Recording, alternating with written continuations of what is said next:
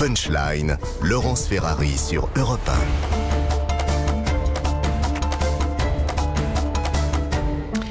18h15, on se retrouve en direct dans Punchline sur CNews et sur Europe 1. Euh, on parle évidemment de la réforme des retraites avec Cyril Chabagnier qui est là, président de la CFTC. J'aimerais vous faire écouter Olivier Véran, le porte-parole du gouvernement, qui s'est exprimé ce matin euh, à l'issue du Conseil des ministres euh, et qui a évoqué les blocages du 7 mars que vous préparez dans l'unité syndicale. Et les mots ont un sens. Il a dit que mettre le pied à la, pays à l'arrêt, c'est prendre le risque d'une série de catastrophes. Écoutez-le et puis vous allez réagir ensuite. Mettre la France à l'arrêt, ce serait laisser filer une crise qu'on peut encore éviter. L'absence de pluie depuis plus de 30 jours maintenant en France fait peser un risque extrêmement fort sur l'état de nos réserves en eau cet été. Mettre le pays à l'arrêt, c'est prendre le risque d'une catastrophe écologique, agricole, sanitaire, voire humaine, dans quelques mois. Alors que chaque seconde compte, le gouvernement a demandé au préfet de prendre dès à présent des mesures exceptionnelles, graduelles, temporaires, de limitation ou de suspension des usages de l'eau non prioritaires pour les particuliers et les professionnels. Monsieur Chabanier, alors je vais juste passer la parole. Non, mais avant, c'est comme très important. surtout, Scaron, allez-y. Surtout les téléspectateurs qui nous regardent. Et surtout les auditeurs qui nous écoutent. Les auditeurs, pardon, qui nous regardent, n'essayez pas de reproduire cette figure syntaxique seule chez vous, parce qu'il pourrait vous arriver des déchirures de ligaments de raison. Alors, assez important. Ça, c'était pour la, petite punchline de Joseph Massé-Scaron. Cyril Chabanier, vous êtes président de la CFTC. Quand vous entendez le porte-parole du gouvernement dire cela, qu'est-ce que Écoutez, j'arrive même pas à être en colère tellement que ces propos sont hallucinants. Enfin, c'est euh, c'est euh, c'est presque, on devrait presque en rire. Enfin, c'est si c'était pas aussi dramatique. Comment on peut sortir des phrases pareilles? Euh, Et d'ailleurs, quand il finit son son speech, il nous dit nous allons rater à cause de la grève du 7, nous allons rater le train du futur. Mais vu le train du futur qui nous prépare, euh, nous, on souhaite prendre le train suivant. Donc ça ne nous dérange pas de le rater. Enfin, on est accusé de tous les maux. Enfin, on va être responsable d'une crise de alors la sécheresse sanitaire, humaine. Enfin, c'est d'un tel mépris pour euh, les syndicats, c'est un tel mépris pour nos concitoyens qui simplement lutte contre cette réforme des retraites et avait quand même mm. des arguments, je crois. Et, les syndicats ont mis sur la table beaucoup d'arguments mm. et pas simplement des punchlines pour reprendre le titre de votre émission. Donc c'est d'une voilà, c'est caricatural à l'extrême. Ça ne grandit pas le ministre. J'ai presque envie de dire qu'il a pris un coup de chaud, sauf qu'en ce moment, prendre un coup de chaud, il faut le faire vu qu'il fait un degré dehors. Mais mm. c'est juste hallucinant. Laurent Berger de la CFDT dit comment un peu de sérieux, Monsieur Véran. La sécheresse, c'est la faute des syndicats. La crise sanitaire, idem. Et pourquoi pas la défaite en Coupe du Monde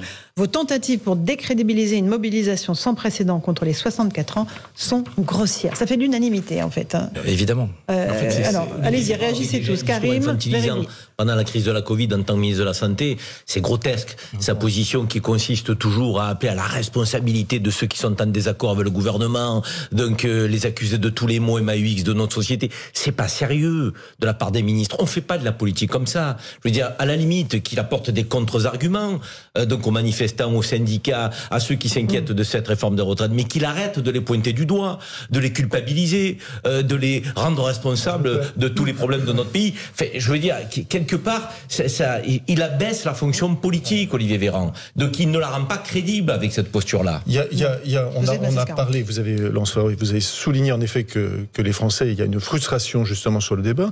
La frustration, elle est due bien évidemment au blocage des députés de la NUP, de la NUPES, mais elle est due aussi à l'infantilisation du débat provoqué par l'exécutif et par le gouvernement. Si on rajoute, parce que si on rajoute aux propos d'Olivier Véran, euh, disons, pardonnez-moi, la bouillie idéologique dans laquelle Olivier Dussault se débat Hein, euh, et heureusement mm. qu'il est là pour le coup marqué, euh, pardonnez-moi, à la culotte par un parlementaire qui fait son travail, hein, parce qu'il y a aussi des députés qui ont fait leur travail. Je parle évidemment de, de Gage. Hein. Jérôme Gage, de Jérôme Gage, qui fait vraiment le boulot. Et on va en parler dans un instant. Parce que c'est les pensions minimum à 1200 euros que vous avez qui est encore autre chose.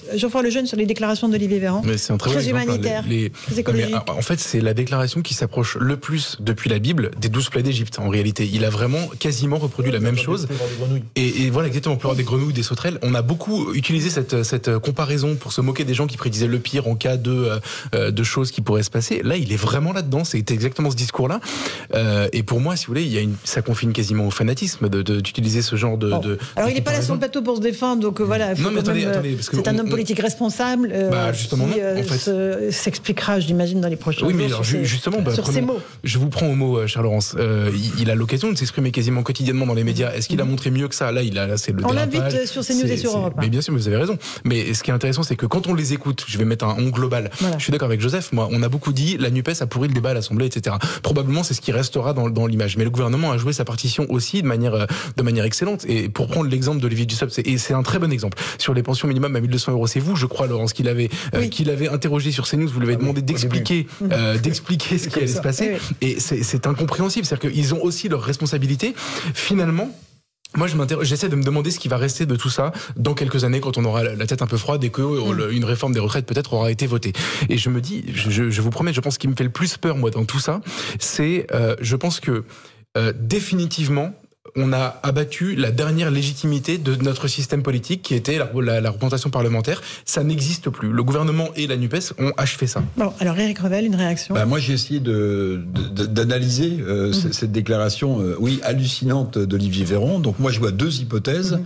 La première hypothèse, c'est que parler de la sécheresse quand on parle des retraites, ça veut dire qu'on n'a plus d'autres arguments à opposer. Non, ou alors le, le, pays, le, pays, bloqué. On va oui, remettre quand même l'église au centre alors, du village. C'était pays bloqué égale euh, crise de la sécheresse aggravée. On a peur de raconter n'importe quoi si on prend un argument sur les retraites. Dussop, rappelez-vous, mmh. Véran, Dussop, Véran, Dussop, Véran, ça va concerner 2 millions de personnes. Alors, les 1200 euros.